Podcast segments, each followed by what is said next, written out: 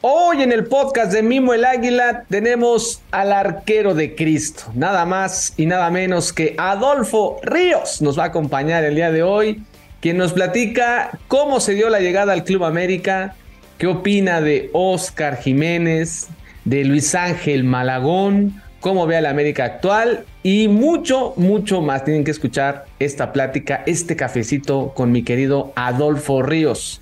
Esto y más en el podcast de Mi Buen Águila exclusivo de Footbox. Comenzamos. Esto es el podcast de Mimo el Águila. Un podcast exclusivo de Footbox. Ya estamos aquí en el podcast de Vivo el Águila exclusivo de Footbox. Espero que todo el mundo esté muy, muy bien. Fuerte abrazo de gol. Comenzamos un nuevo episodio hoy, hoy con un grande, un Adolfo Ríos que nos va a contar muchas cosas. Tienen que escuchar, ¿eh? Habló de Oscar Jiménez y de Malagón. Así que, ¿qué les parece si iniciamos directo? Vámonos con el café azul crema. Café azul crema.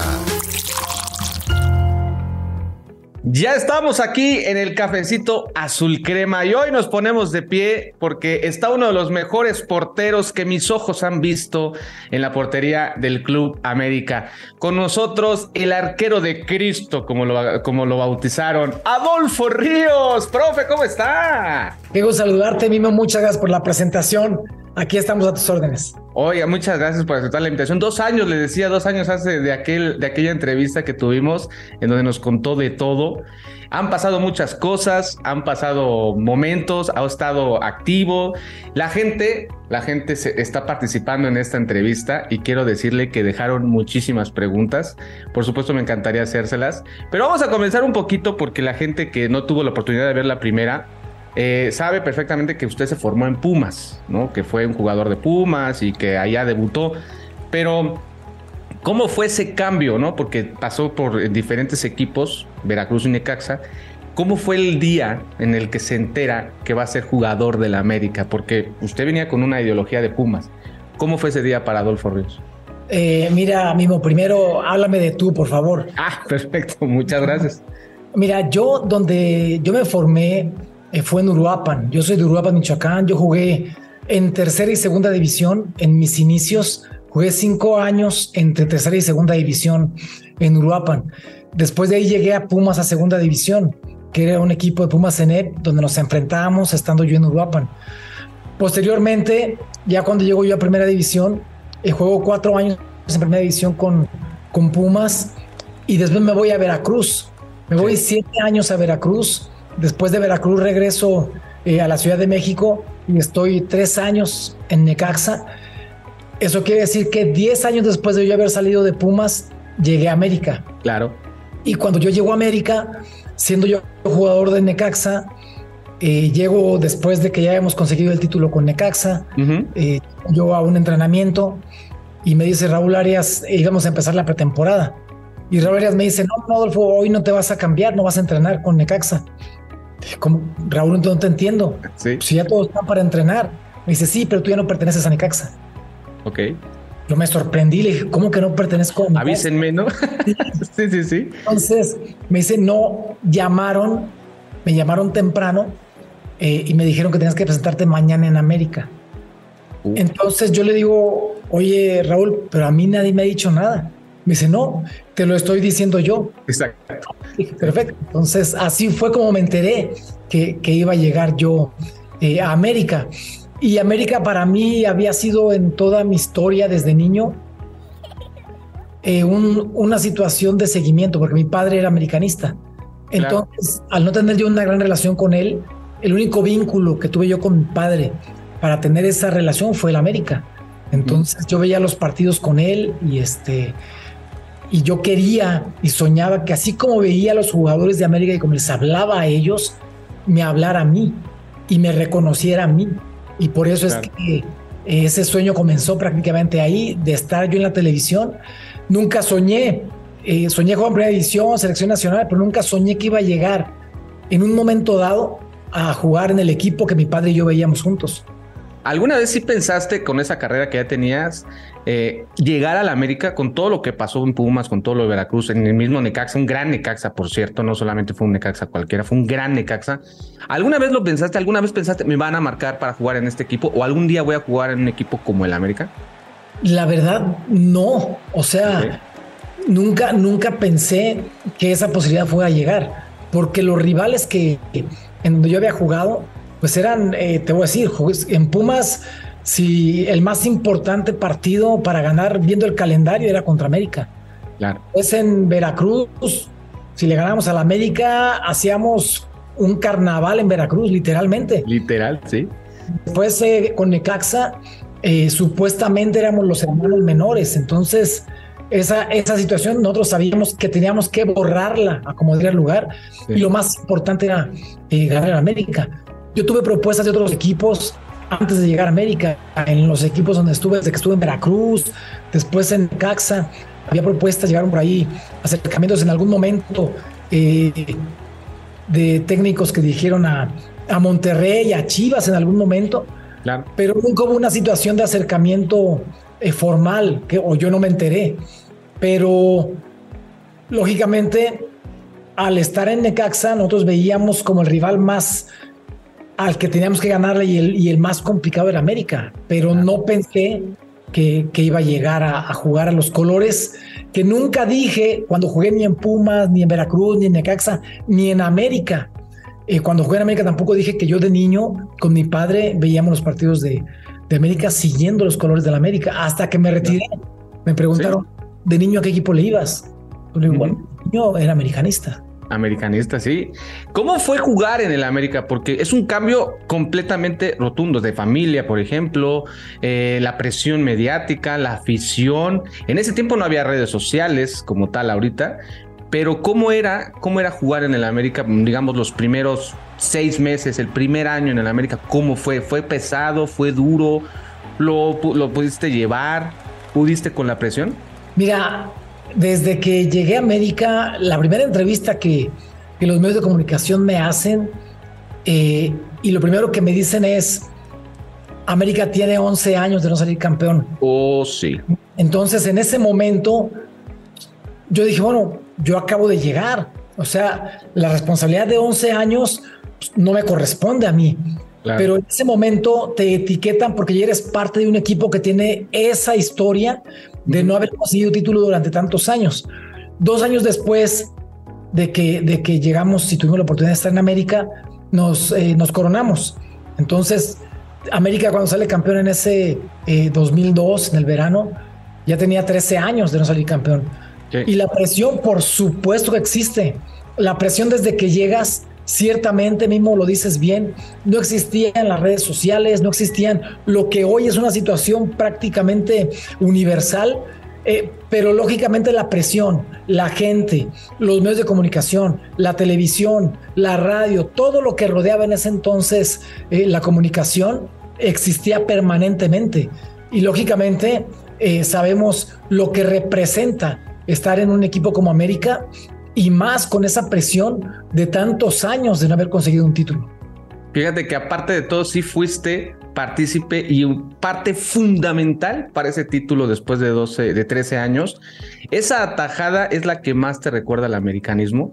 Y el americanismo que empezábamos, te decía que hoy está participando mucho, dejé una, una dinámica en redes sociales, como te comentaba, y muchos están preguntando varias cosas. Me encantaron algunas, pero antes de pasar con esas preguntas, sí te quisiera preguntar cómo fue ese día, porque al final de todo, esa misma presión caía en todos. Era un gran equipo, ¿no? Era un gran equipo. De hecho, uno de los golpes mediáticos, un bombazo, digamos, estaba Iván Zamorano y eso ya hace mucho que no se ve. ¿Cómo fue ese día, el famoso día? Porque ya veníamos de perder 2-0 de entrada y aparte Luis, eh, metió gol, o sea, como que todo estaba así de otra vez, otro año, el americanismo, ¿no? Ya sabes. Yo me, yo me acuerdo perfecto de ese día. Pero ¿cómo fue ese día? Primero que nada, iniciando ya la vuelta y en el medio tiempo. Ahí, es, ahí entraba la primera pregunta, porque ¿qué se dijo en el medio tiempo de ese partido? Mira, eh, antes del, de empezar el partido, eh, estando yo en la portería ya para empezar el juego, eh, pasó eh, un, un, personaje pues importante de, de Necaxa eh, y me dijo, Adolfo, estás en el equipo equivocado. Mm. Hoy vamos a ser campeones. Así me lo dijo. Y lógicamente él parte de Necaxa. Claro. Y entonces eh, yo lo, por supuesto lo mencioné con su nombre, lo saludé, le dije, esto no ha terminado. Y le di un abrazo. Y este, después en el medio tiempo, como mencionas, eh, ya habían pasado prácticamente el primer partido, que eran dos tiempos, y en el segundo partido, entonces iban tres tiempos de lo que es la final. Sí. Y no habíamos anotado ningún gol. Necaxa no había recibido en toda la liguilla ningún gol. Entonces, realmente era un escenario muy complicado. Eh, pero recuerdo perfectamente eh, las palabras de, de Manuel Lapuente y lo que nos dijo en el vestidor fue, no les pido otra cosa más que un gol. Es lo único que les pido. No empezó a hacer dibujos en el pizarrón, ni a decir tú llegas por este lado, tú haces esto, tú haces lo otro, absolutamente nada, ni siquiera agarró el plumón. Se paró y nos dijo, lo único que les pido es un gol. No les pido más. Y se salió. Ok. Entonces, nos quedamos. sí, pues sí. Esa, es la indicación. Entonces, nosotros no sabíamos la trascendencia que iba a tener ese gol. Entonces dijimos, vamos a hacer un gol. Pase lo que pase, vamos a hacer un gol.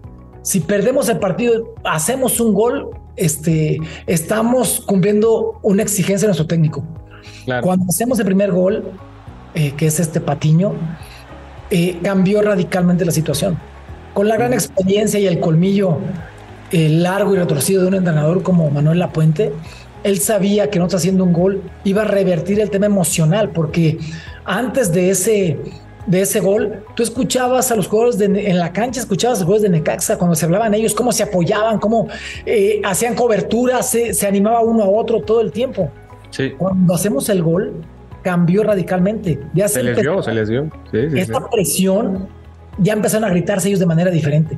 Empezaron a exigirse de manera diferente.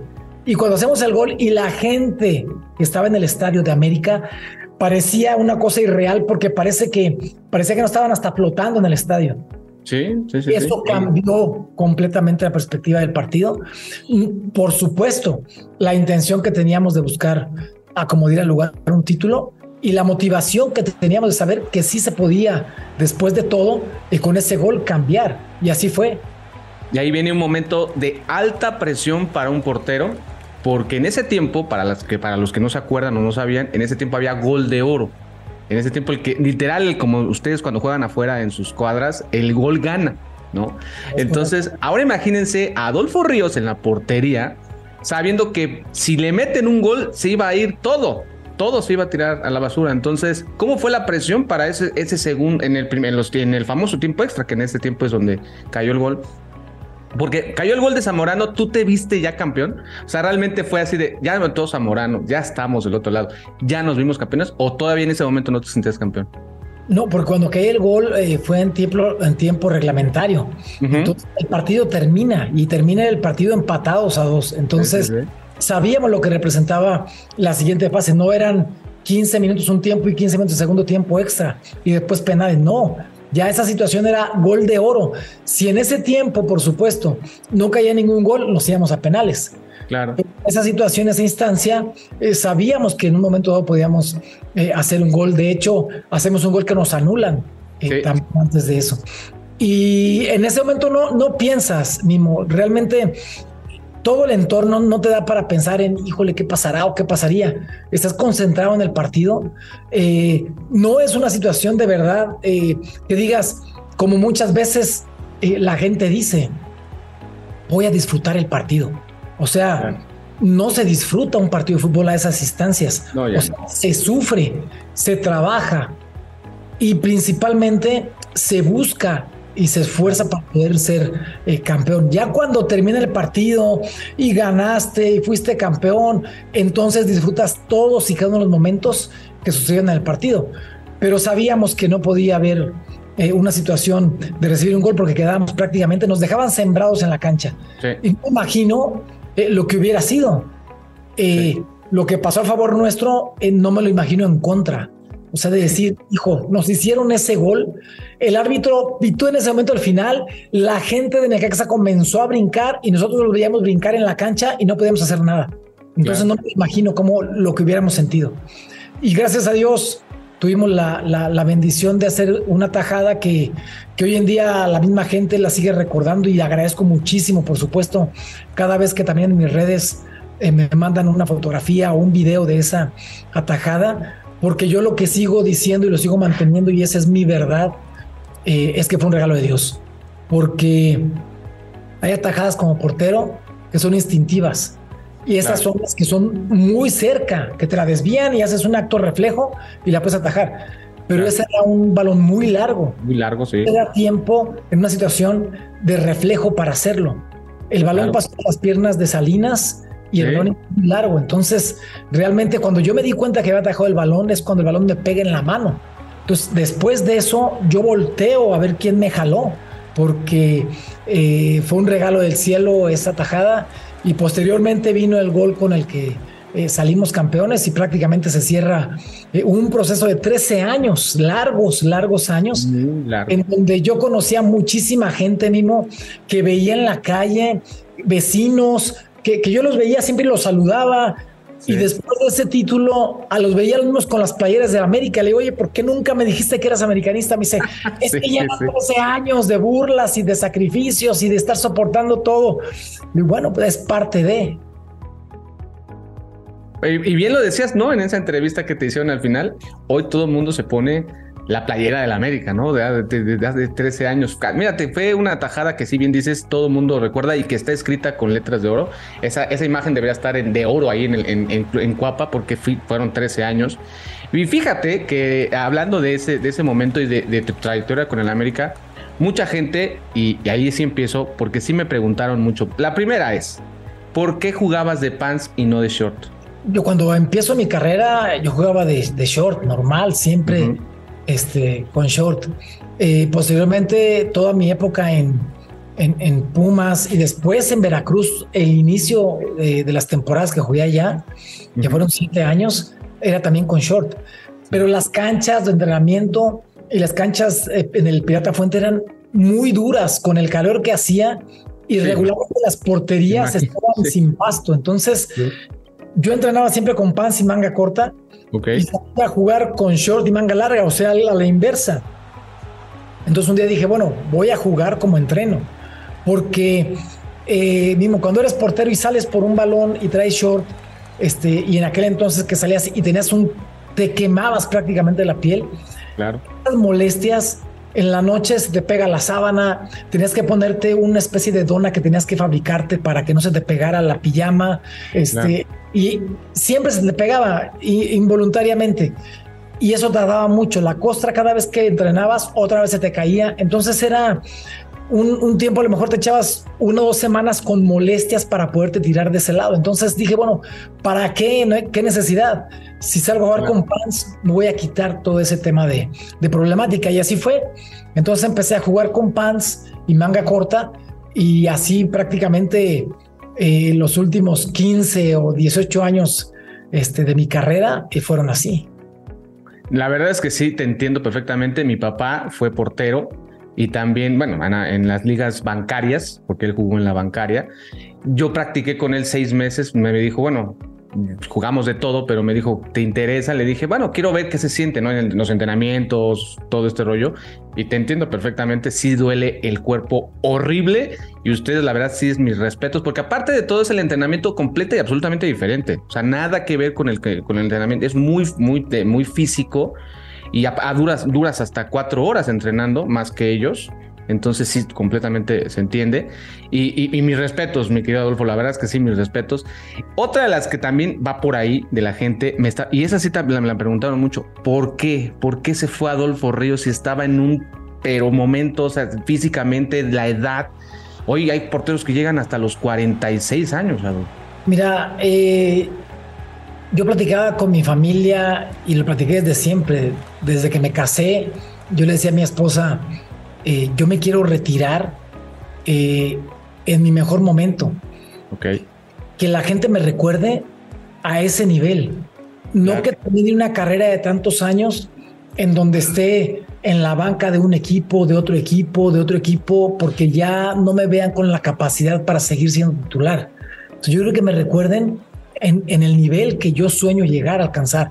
Y así fue, gracias a Dios, porque todavía cuando yo me retiro, eh, tuve eh, ahí mismo en América me ofrecieron contrato, eh, Javier Pérez Toifer me ofreció contrato, Me, llamaron, me llamaron de este, Jorge Campos, me habló que muy amigo de Herrerías cuando era dueño de Veracruz y me invitaron a hacerme un contrato de tres años en Veracruz. Luis García. ¿Tenías un rato? Sí, que era presidente de, Morelia en aquel entonces. Luis yo también contrato en, en Morelia. Entonces hubo tres o cuatro equipos que, que me buscaron, pero ya no era un tema negociable. Yo les agradecí, por supuesto, eh, la invitación, pero ya tenía yo esa decisión tomada. Un año antes de retirarme, yo ya había hablado con la directiva de América eh, para decirles que era mi último año ya de, de jugar al fútbol y que yo quería retirarme eh, en un excelente nivel y gracias a Dios lo pude conseguir.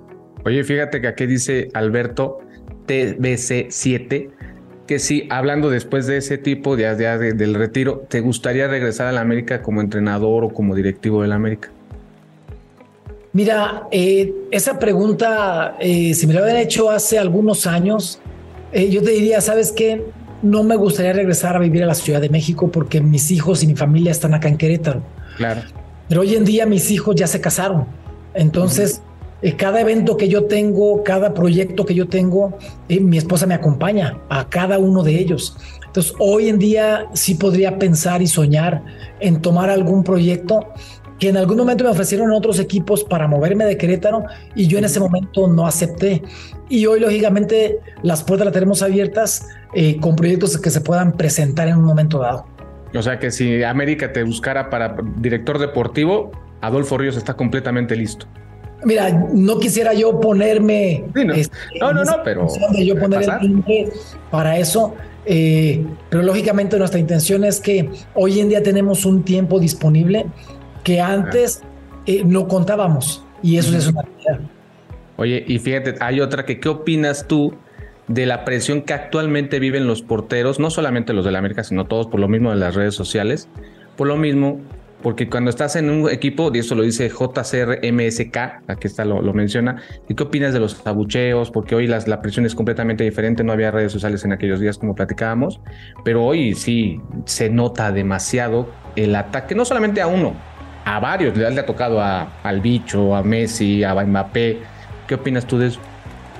Mira, es parte eh, de todo un desarrollo, no solamente a nivel emocional con los jugadores, y porque hoy en día también todo lo que significan las redes es una plataforma espectacular que si hace de, se hace como tiene que hacerse es una bendición prácticamente poder llegar a tantísima gente que antes no podía llegar.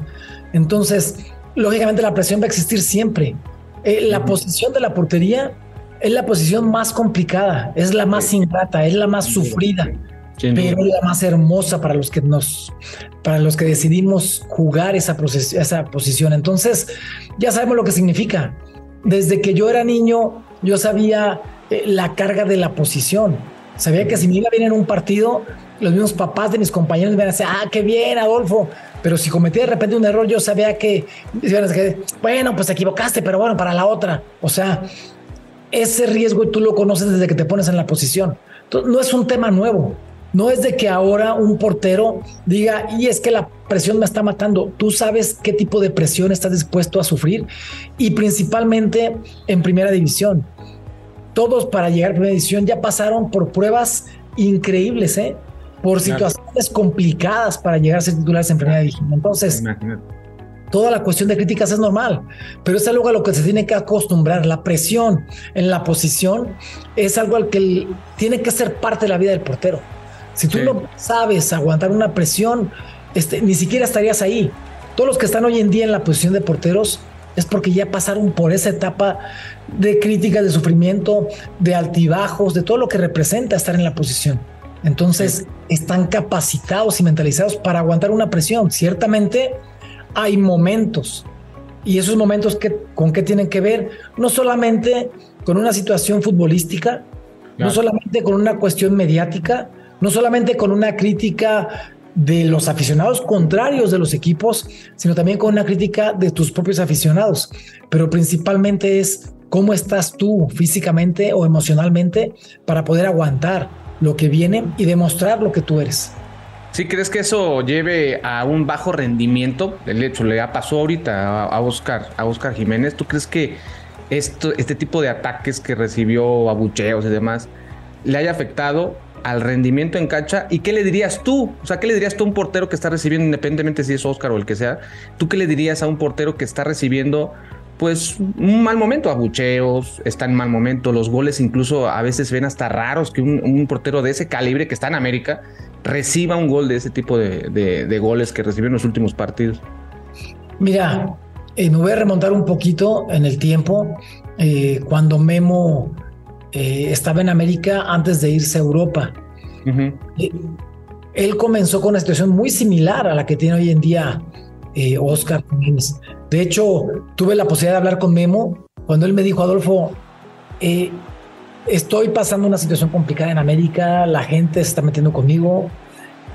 Hay una propuesta para ir a Europa, ¿qué me recomiendas? Entonces yo lo que le dije es, Memo, ese es el tiempo de que tú te vayas.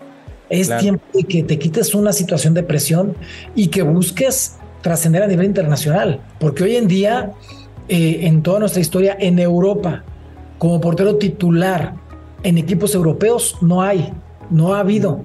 Entonces tú serías el primero en abrir esa puerta. Claro. él tomó esa decisión, la tomó bien, por supuesto, y se fue a Europa.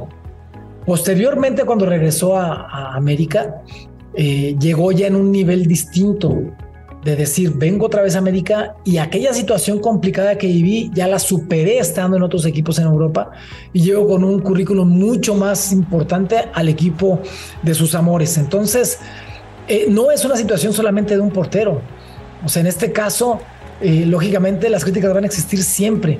Y también quiero eh, resaltar, ciertamente el portero es responsable, en este caso, Oscar, de, algunos de los goles, pero no de todos. Yo creo que se le ha cargado la mano. Ok. Que la posición en sí es muy ingrata. Pero hay jugadas, y yo estaba analizando cada una de ellas, y hay muchas jugadas en las que terminan siendo goles, en donde es una acumulación de equivocaciones y de achiques a destiempo y de situaciones desorganizadas defensivamente. Defensivamente quiero decir de todo el equipo, o sea, no solamente de los cuatro o cinco en un momento dado, en, si juegan con línea cuatro o cinco, que están en la defensa. Porque el primer defensa cuando se pierde el balón es el delantero. Es el delantero. Entonces, en esta situación, analizando los goles, vamos viendo que se va haciendo una acumulación de, de achiques a destiempo, de pérdidas de balón, de situaciones de, coberturas tardías y que al final terminan siendo goles eh, por una acumulación de equivocaciones del equipo eh, en general. en general, en general, sí, claro. A quien se le va a cargar el gol es al portero. Pero eso es algo que tenemos que entender absolutamente todos los que hemos sido porteros. Sí, y este, y este América sí, sí, sí carece, ¿no? Sí, sí le falta un trabajo defensivo que es el que es el que se nota. Son 14 goles, incluso no tanto, pero son 14 goles que ha recibido el equipo. ¿Qué le falta a este América, Adolfo, para ser campeón? Ahorita que lo estás viendo, ya no solamente este torneo, ¿eh? Ya llevamos 5. No queremos llegar a 13, eso sí no queremos, y ojalá que no. Pero ya van casi cinco años sin, sin ser campeones. ¿Qué le falta a la América para ser campeón? Mira, es que no, no, no es, no hay una situación en la cual alguien define y te diga qué te falta para ser campeón. Es un proceso. Ese proceso me parece a mí que, que, que el Tan Ortiz ha trabajado bien porque literalmente me parece a mí que sin tener grandes figuras, ¿eh? porque literalmente eh, tiene jugadores jóvenes, sí, eh, internacionales, por supuesto, pero tiene grandes figuras consagradas.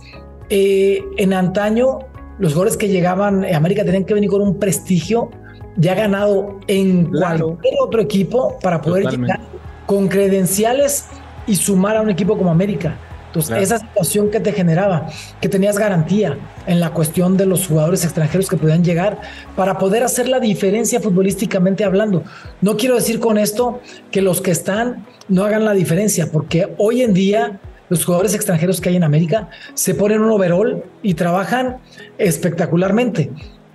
Eh, no todos, eh, hay algunos que han quedado a deber, pero los jóvenes principalmente están trabajando y poniendo ese overall dentro de la cancha peleando cada partido.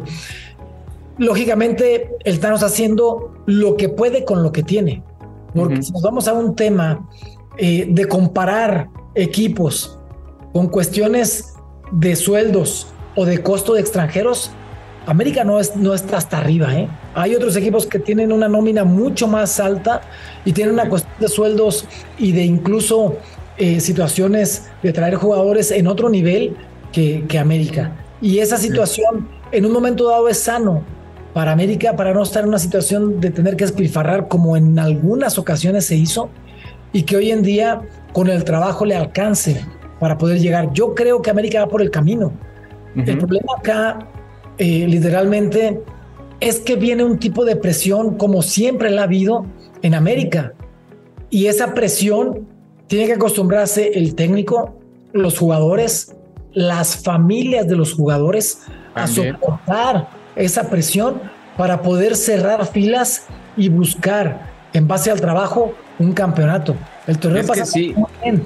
Sí, sí. La verdad es que hoy, hoy día las redes sociales sí, sí están influyendo mucho, aunque tal vez digan que no. Yo creo que sí, sí están influyendo mucho. Y bueno, pues sí, yo creo que también otra de las partes que el americanismo quiere es que regresen esas contrataciones que decías tú. No, no se trata de tener que en cantidad, sino calidad. ¿no? En tus tiempos los, los extranjeros que venían eran otro nivel, por ejemplo, Iván Zamorano, pero también tenías a un Luis Hernández, también tenías a un Pavel Pardo y así sucesivamente. Hoy, la verdad, el americanismo piensa que está, el plantel, no, aunque sí es vasto, no es el de calidad y como lo, lo, mencionabas tú. A, Malagón lo conoces, lo has llevado, llevas, tienes algo de, de, Malagón que te, que te llegue, es algún tipo de cualidad que tengas de, de Luis Ángel. Mira, de entrada somos michoacanos los dos, entonces. Eso sí. sí, sí, sí. Este es un arquero bien trabajado, es un arquero que tiene eh, ya un recorrido en, haber estado de la casa eh, como titular. Lógicamente, él llegó sabiendo que iba a pelear una posición. Él llegó sabiendo que, que, no era un tema de que porque vengo de ser titular, eh, ahora me va a dar la titularidad acá, en América. no, un tema que ya Oscar había esperado mucho tiempo una posibilidad y una oportunidad para ser titular. Ahora, eh, todo lo que representa eso es una competencia. O sea, es normal que un arquero eh, que llegó como titular y que ahora está como suplente busque una oportunidad. Y tarde o temprano va a llegar esa oportunidad. Y así como en un momento dado hoy se tiene una oportunidad Oscar Jiménez, en algún momento la tendrá también Malagón. Y la intención para ambos es desearles que les vaya muy bien, que, que, de verdad ellos puedan disfrutar esa posición en un equipo, el equipo más importante de nuestro país, y que esa situación determine que ellos dentro de la portería eh, terminen también haciendo historia. Bueno, así es. Oye, Adolfo, te quiero agradecer de verdad muchísimo por tomarte la, llamada, por tomar la, invitación. ¿Hay americanismo nuevo? Hay americanismo que de 2013, 2018 incluso, para acá, ¿no? Pero a mí, yo siempre, y tú lo sabes, en el canal siempre he tratado de que la gente con videos recuerde y aprenda de esta historia, porque esto es un equipo que tiene una historia basta, basta, basta. Eh, ¿Cómo te gustaría que el americanismo nuevo investigara de ti, te recordara con aquella tajada? ¿Cómo te gustaría que fueras recordado para todo el americanismo? Mira, yo creo que en ese sentido, eh, Mimo, eh, gracias a ustedes que nos dan esa posibilidad de poder compartir todo ese tipo de momentos, eh, pero me parece que esto va de generación en generación, porque hoy en día yo me encuentro a mucha gente que son abuelos y que cuando voy y me encuentran en la calle o voy a algún evento y todo esto, lo primero que hacen es decirle a su nieto, mira a él y le sacan en ese momento el teléfono y le ponen las fotos y le ponen. Entonces, después me lo vuelvo a encontrar y ya los niños son los que me saludan y me conocen porque el abuelo les dio esa información o el papá les dio esa información. Entonces, manejaste y mencionaste el tema de redes sociales que, lógicamente bien manejados tenemos esa bendición de que sigamos manteniéndonos vigentes a pesar de que yo tengo más de 18 años que me retiré, hoy en día sigo dando clínicas de porteros, eh, sigo yendo a eventos en donde la gente eh, me espera y me invita. Entonces, gracias a Dios, esa situación determina algo, que lo que tú hiciste y sembraste y dejaste dentro de la cancha, hoy lo sigues cosechando fuera de la cancha, pero porque también fuera de la cancha debes sembrar. Claro. El americano, el americano no te espera, Adolfo. ¿eh? La verdad es que, y si verdad vieras las preguntas, todas muy relacionadas a eso, que regrese, que por favor, que si no le gustaría ser entrenador de porteros en el América, director deportivo, que regrese y que regrese. Te quieren ver de regreso en el América, Adolfo. Ah, muchísimas gracias a todos, muchas gracias a ti también.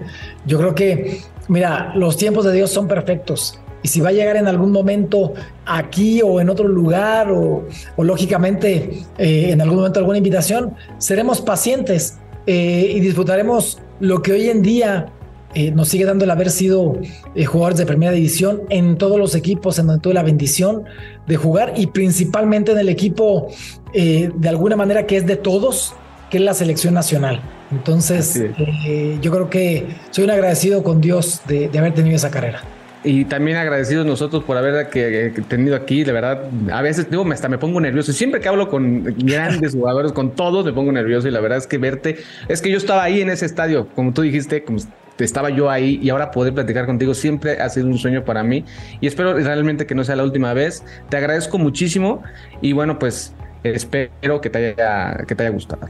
Por supuesto que sí, muchas gracias, mismo abrazo fuerte y bendiciones para todos por allá. Muchas gracias a todos también, por supuesto. Esto fue, y por supuesto, Adolfo, esto fue el cafecito azul crema. Café azul crema.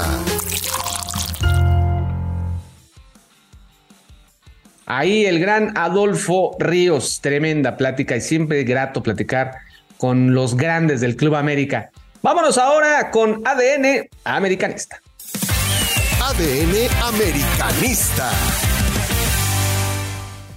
Ya estamos aquí en ADN Americanista, la voz de la afición americanista tiene que estar presente en el podcast de Mimo el Águila exclusivo de Footbox y tenemos a Agustín Cepeda. ¿Cómo estás, mi querido Agustín? Bien, gracias, Mimo. ¿Cómo estás? Buen día, muchas gracias por la invitación. Hombre, a ti por aceptarla. ¿De dónde eres para que la gente te escuche? Yo soy de Querétaro. Querétaponco, para el mundo. Querétaro. ¿Cuándo le Está Querétaro también, sí, sí, también, también, se vale, se vale. Hoy tuvimos entonces invitados de Querétaro, Querétapón, como le quieran llamar. Oye, Agustín, ¿desde cuándo le vas a la ME? Desde que nací. Ándale, ya vienes de la, de la cuna. De toda la vida, de, toda la Eres americanista. ¿Tu papá, tu mamá, tu familia, tu abuelo? Mi papá. Mi papá era americanista y digamos que me inculcó ese amor por el América. ¿Qué fue lo, que, lo primero que te acuerdas del América? ¿Cuál es el año que así que tú dijiste, de por sí ya venía americanista y ahora me estoy más? De lo primero que me acuerdo de la América es como por los noventas, cuando quedan eliminados en contra de los Leones Negros de la UDG. Pues ahí como que tengo vagos recuerdos de, la América. Y ya cuando, y ya bien, bien, bien, así de todo lo que me acuerdo fue cuando pierden la final en el 91 en contra de, en contra de Pumas. O sea, ya ahí sí ya tengo completamente el recuerdo de, la América, de esa final. Este, la semifinal en contra de Chivas, con ese gol de, de Du, de Rabona con Toniño. Este, y de hecho, un año, una semana antes, cuando fue la liguilla, si no me acuerdo, era una liguilla, arrancaba la liguilla América en contra de Toluca, este, vine al Estadio Azteca, o sea, viajé al Estadio Azteca para ver esa, esa, esa liguilla. O un año antes, porque estaba amarillas, me acuerdo. Entonces a lo mejor, o sea, ajá. Eso sí como que mis primeros recuerdos de la América. Bien, bien, bien. Mi visita al Estadio Azteca. Te tocó esa, ¿no? De los noventas para el 2002, nada. Sí, Nada, nada, nada, nada, Sufrimiento, sufrimiento. La verdad es que sí, sí, fue algo muy, muy feo porque ya después yo me acuerdo mucho de sacar un especial cuando se cumplió el 75 aniversario de América, que sacó un especial Televisa, entonces ahí conocí un poco más finalmente de la historia de la América y ya conocí todos los títulos que había conseguido, este, ya habían perdido la final en contra de Pumas, curiosamente, en, el, en, en, en junio del 91, porque ellos en el 75 aniversario, pues fue en octubre, el 12 de octubre del, del 91, cuando le ganan la, la final de la Copa Interamericana al Olimpia de Ciudad Paraguay. Entonces al día siguiente del, del domingo ponen ese especial ponen el, partido repetido porque no lo, no lo transmitieron y ahí fue que conocí más de la historia de la América. Sí, sí, sí, una historia increíble y bueno, en esos noventas estuvo pues Ben Hacker, el aquel águila- el, el- el- el América de Las las, águilas águilas africanas, ¿no? Y que uno no entiende, ¿no? Mi querido Agustín, ¿por qué no fueron campeones, no? Ya lo decía Luis García en el, en el pasado podcast, que pues era un gran equipo, pero increíblemente había un Necaxa espectacular. Sí, pero si hubiera cambiado mucho, si hubieran dejado a, a Leo Ben Hacker, aunque no lo sabremos, pues estaba espectacular, o sea, porque en el momento que corran a Ben Hacker, o Ben Hacker, como él dice que se llama Ben Hacker, pero Ben Hacker, el equipo se cayó, o sea, el equipo se cayó completamente. Eh, o sea, sí fue, te rompe el vestidor, aunque hayan traído aquí a Mirko Diossi, si no me equivocaba, si no me equivoco, pero pues el equipo se murió, o sea, finalmente, aunque Necaxa sí le ganaba, en- en- hay que decir que en la temporada regular le ganaba al América, porque sabía este Manolo Lapuente cómo jugarle, pero pues ya en la liga eso hubiera sido diferente, o sea, quién sabe, pero la forma como perdió en contra de Cruz Azul sí fue, sí fue lamentable, o sea, en ese semifinal sí fue triste. Bueno, pero entonces, ¿cómo- hoy, eh, hace rato tuvimos a Adolfo Ríos. ¿Cómo fue ese día del 2002 para Agustín Cepeda? Ah, de hecho me tocó ir, vine al estadio, fui al estadio, fui a la Sí, final. cómo no. Fui a la final, o sea, me tocó ir a, irla a ver, fue como que la, la segunda ocasión que me tocaba ir al Estadio Azteca. Ajá. Y, y me acuerdo que cuando fui con unos amigos aquí, de, de aquí de Querétaro, y, y me acuerdo que cuando perdí el juego de ida 2-0, así como que quedamos, chin, ¿ahora qué hacemos? Porque aparte como local, ya tenemos los boletos, ¿por qué dijimos, vamos o no vamos? Pues ya los compramos, pues vamos, o sea, pues a ver, a ver qué pasa. Y no, o sea, sí fue una verdadera locura el, el, el estar en, en el estadio. Me acuerdo que en el primer tiempo estábamos todos nerviosos porque quedó 0-0. Y ya en la segunda parte, pues cae el primer gol de, de, de Patiño, Patiño. pues el estadio se cayó, o sea, y, y vi una entrevista de Adolfo Ríos que cuando recuerda previamente, o sea, no sé ahorita que les haya comentado aquí hoy, pero el, el Vamos América que se escuchaba era muy estruendoso, o sea, había una, una, una energía dentro del estadio que nunca le he sentido, nunca la había sentido, ya luego cae el gol de, de Zamorano, esa media vuelta que después me tocó en un momento platicar con Zamorano, o sea, lo recuerda, o sea, sí fue, sí fue una verdadera, una locura. Y de lo que más me acuerdo también de esa final es que cuando se acabó el partido, o sea, obviamente todos emocionados, todos felices, todos después de 13 años, y primer título finalmente para muchos americanistas de mi generación, Sí. que nos tocó ver, finalmente ver campeón al América, había un chavo, yo cuando fui esa final tenía 20 años, de 15, 20 años, no sé el chavo cuántos tenía, estaba llorando, o sea, estaba llorando de emoción. Finalmente somos campeones, campeones. Este, pues, esta, esta aficionado estaba, pero llorando así como al borde, o sea, completamente como de- con lágrimas de cocodrilo. Mis amigos y yo estábamos felices, contentos, celebrando, pero este cuate, o sea, sí fue, wow, o sea, al borde de la llorando no. como María Magdalena, o sea, literalmente. Y en serio, Sí, la o sea, sí verdad. me sorprendió. Oye, pues es que fue mucho tiempo, ¿no? Agustín, fue 13 mucho años. tiempo. Sí, la verdad Muchas sí. Ay, burlas, muchos sufrimientos. en la Eh, primaria ¿cómo siempre me decían, ah, tu América que nunca gana. O sea, diéramos, y hace poco que platicé con mis amigos, me decían, yo era de los pocos americanistas en la primaria. sí, pues y, sí. y me decían, no, yo lo voy a la América, siempre la América, siempre la América. O sea, Oye, ese América, pues ahora actualmente estamos otra vez en un tiempo de cinco, ya casi cinco años sin ganar absolutamente nada. ¿Cómo has visto al América en esos últimos cinco y en este ya del Tano? Pues ha sido una América que lamentablemente no han sabido cómo redondear las buenas temporadas que han realizado. O sea, porque siempre han. Es curioso, o sea, la última liguilla que no clasifica la América, si no me equivoco, fue la de la Volpe, ¿no? Sí, ya tiene puta ya. Ya, y eso fue después de que perdieron la final en el, 90 y- Los- en el del- del 2015. centenario. En el centenario, o sea, siempre ha estado clasificando la América, pero lamentablemente mm, los técnicos no han tenido como que el conocimiento, no han tenido como el, el gancho de poder, este, después del título que ganó este, este el tur, este el turco no, que lo ganó el Piojo, o sea, no han sabido cómo que las liguillas se, se juegan diferente. O sea, muchos dicen, ah, es que, y, y- muchos, o sea, sí, podemos balagronearlos de que sí somos líderes en el torneo regular, pero una vez me dijo Silvio de los Santos. O sea, no importa la, las temporadas regular. La verdad es que no importa la temporada la regular. liguilla, ¿no? Hay que llegar a la liguilla y la liguilla es otro Como torneo. sea. O sea, como Sí, sea. Literalmente hay que llegar a la liguilla, no importa, porque ellos cuando fueron campeones en el 88-89 fueron quinto lugar, pero sí fueron llegando embalados. Y ese del 2002, el, el América llegó de puro churro, fue octavo, porque le ganaron al Puebla 2-1, 2-0. Y ya después le ganaron a, a La Piedad, luego le ganaron a, la- a Cruz Azul y después le fueron campeones. No, Pumas, Pumas. La Piedad, Pumas y luego Necaxa. O sea, Sí, sí, sí. O sea, les supieron, hay que saber jugar las liguillas, cosa que los técnicos y los jugadores actuales no han sabido cómo jugarlas. O sea, les falta ese ADN. Los extranjeros no han empezado en las en la liguilla. Oye, ¿y América Tigres? ¿Qué opinas? Así para cerrar. Ahorita América tiene que, para cerrar, pues América tiene que aprovechar que Tigres no anda muy bien, que digamos, y ya va a jugar, pero pues como que no se, podido, no se, no se han podido este, acoplar con, con el Chima Ruiz. Entonces, el América en Tigres es como segunda casa, se la lleva, ha ganado últimamente, pero pues tiene que aprovechar finalmente. Vamos a ver cómo dicen que va a Malagón, a ver qué pasa. Si Malagón ya está, dicen que va a Malagón. Ya veremos. Ahí veremos. Sí, va Malagón, va Malagón. Vamos a ver qué tal le va y ojalá que le vaya muy bien, mi querido Agustín. Oye, pero me dijeron que esa petición de algunos jugadores, ¿eh? hasta algunos jugadores ya dijeron al técnico que quiero que vaya a Malagón. Bueno, pues a ver si es cierto que, como, que lo demuestra. Mi querido Agustín, te mando un fuerte abrazo, muchas gracias. Gracias. Mucho. Y bueno, pues esto fue ADN Americanista. ADN Americanista. Ahí ADN Americanista, recuerden ustedes pueden participar, ¿eh? Pueden participar, síganme, síganme en las redes sociales, sigan las redes sociales también de Footbox, arroba fútbol oficial, las mías, Mimo el Águila oficial en, en Instagram, Mimo el Águila en YouTube y Mimo el Águila en Twitter. No olviden escucharnos todos los martes también, por supuesto, en ocasiones también especiales. Y no olviden, el próximo, la próxima semana viene el clásico de clásico y tendremos un hermoso invitado. Yo que ustedes me suscribía inmediatamente, calificaba con cinco estrellas aquí en Spotify y también, por supuesto, estar al pendiente del podcast de Mimo el Águila exclusivo de Footbox. Les mando un muy fuerte abrazo de gol y arriba.